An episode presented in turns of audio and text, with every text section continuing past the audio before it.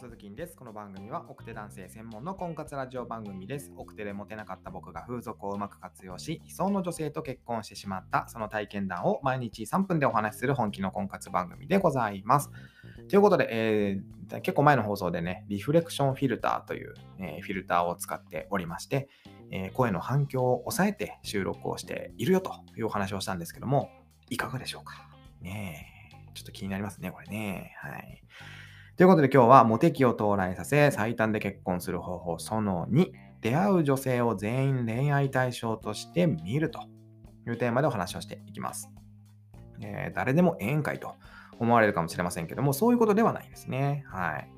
えー、出会う女性を全員恋愛対象として見るについてですけども人ってねやっぱ経験からしか学べないんですよ。これは僕が実践して思うんですけども例えばまあ女性をどう褒めれば喜んでくれるのか女性にどう接すれば嫌われずに済むのか、女性にどう声をかければデートの誘いに OK をもらえるのか。これね、あの、テクニックじゃないんですよね。あの、すべて実践しないとやっぱ身にならないんですよ。やっぱり。うん。もう机上の空論になっちゃいますからね。いくらテクニックを身につけたとしても。だから、えっと、身近にいる女性っていうのを全員恋愛対象として見ましょうと。僕は推奨しているわけですね。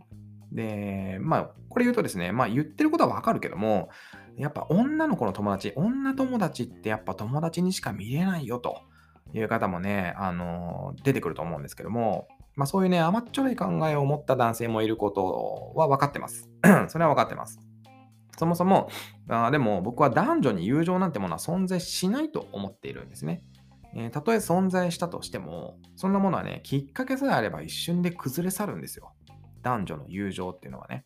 そして、何を僕は、あの、恋愛対象として見ましょうとは言いましたけども、告白して付き合いましょうとは言ってないんですよね。あくまでも恋愛対象として接すれば OK ってことですよ。で、というのも言い換えると、ちゃんと女性として接するってことです。思い出してみてほしいんですけども、友達だとやっぱり気が緩んで、女性として接してない場合って結構多いじゃないですか。で、そこをあえて女性として見て、女性としてちゃんと接することが大事だよって話をしています。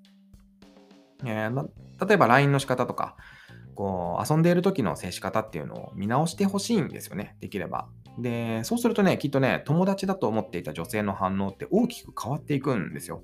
僕も変わりました、大きくね。うん。で、こういうとですね、あの、そもそも女友達いないっすっていうね、昔の僕みたいな人が、まあ、出てくると思うんですけども、大丈夫ですよ。だから風俗に行きましょうって言ってるんですよ。で、女性をどう褒めれば喜んでくれるのか、女性にどう接すれば嫌われずに済むのか、えー、女性にどう声をかければ、えー、風俗だったらまお値段以上のサービスを受けられるのか、これ僕ずっと言ってますけどね、お値段以上のサービス受けられるんですよ、風俗ではね。はい。これ、すべてね、やっぱ風俗で実践できるわけですよ。えー、女友達、女の子の友達がいなくても、えー、例えばまあ同僚のね、えー、女の子、会社の女の子と会話がなくてもですよ。風俗だったら、女の子がしっかりあなたと向き合ってくれますから。お金払ってるんだもんだって。ね。ね普段から男性客に褒めまく、褒めまくられている風俗嬢さんだからこそですよ。あなたがどう褒めるかで本当に喜んでくれるかっていうのがわかるんですよ。うん。まあ、例えば、まあ、綺麗だねとか、スタイルいいねとか、おっぱい大きいねなんて言っても喜んでくれないわけですよ。もう全員に言われてるから、そんなのは。他の男に全員に言われてるから。で、これを風俗嬢さんを恋愛対象として見て、いろいろ試して、反応を読み取ってほしいんですよね。恋愛対象として見ることで、声のかけ方っていうのも大きく変わってきますから、はい。ぜひ、試してみてほしいなと思います。ということで今日はモテ期を到来させて最短で結婚する方法その2出会う女性を全員恋愛対象として見るというテーマでお話をさせていただきました。ということで、えー、僕が運営している奥手専用の婚活ブログでは、僕が今までやってきたことっていうのを約10万文字の壮大なボリュームで綴っております。気になる方は概要欄から飛んでみてください。ということで、えー、明日はですね、その3、一人の女性に依存しないというテーマでお話をしていきます。また明日の放送でお耳にかかりましょう。バイバイ。